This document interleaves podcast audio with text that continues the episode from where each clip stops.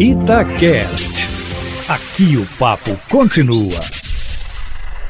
Minas Gerais começa a amargar o contingenciamento de 49% nos gastos que foi anunciado pelo governo do estado na semana passada por causa da queda na arrecadação decorrente da pandemia da Covid-19.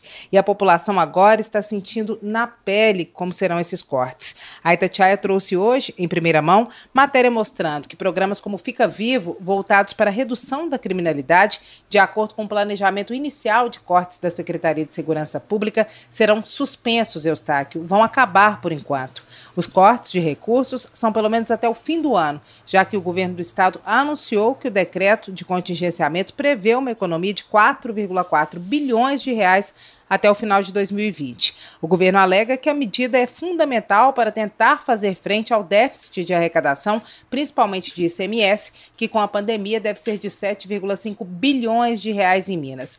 Qual que é o temor da população, principalmente de vilas e favelas, dos aglomerados da capital e dos próprios profissionais da segurança de se cortar na prevenção, Eustáquio? É o aumento da criminalidade.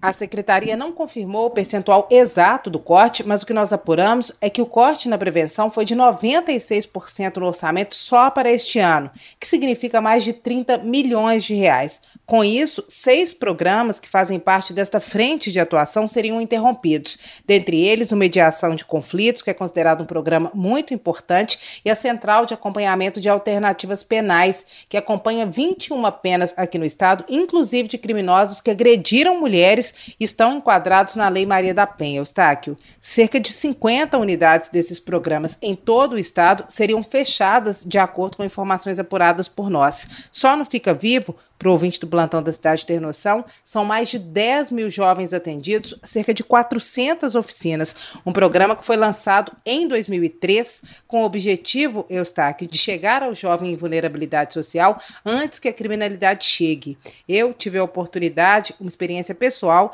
de gerenciar o projeto piloto de oficinas de comunicação do Fica Vivo, pela ONG Oficina de Imagens, e trabalhei com jovens inteligentíssimos, de muito potencial, no Taquaril, região leste de Belo Horizonte Horizonte e no Morro das Pedras, na região oeste da capital. Inclusive, com dois deles, Eustáquio, eu tenho contato constante até hoje, porque um tomou gosto pela comunicação nas oficinas e fez jornalismo, foi repórter de veículos aqui em Belo Horizonte, hoje é jornalista, e o outro também seguiu nos estudos e hoje é assessor parlamentar. Ambos são do Taquari, um dos maiores aglomerados de Belo Horizonte e onde eu mesma morei por muitos anos e eu conheço de ponta a ponta. Então, dessa realidade, eu posso falar com propriedade, Eustáquio.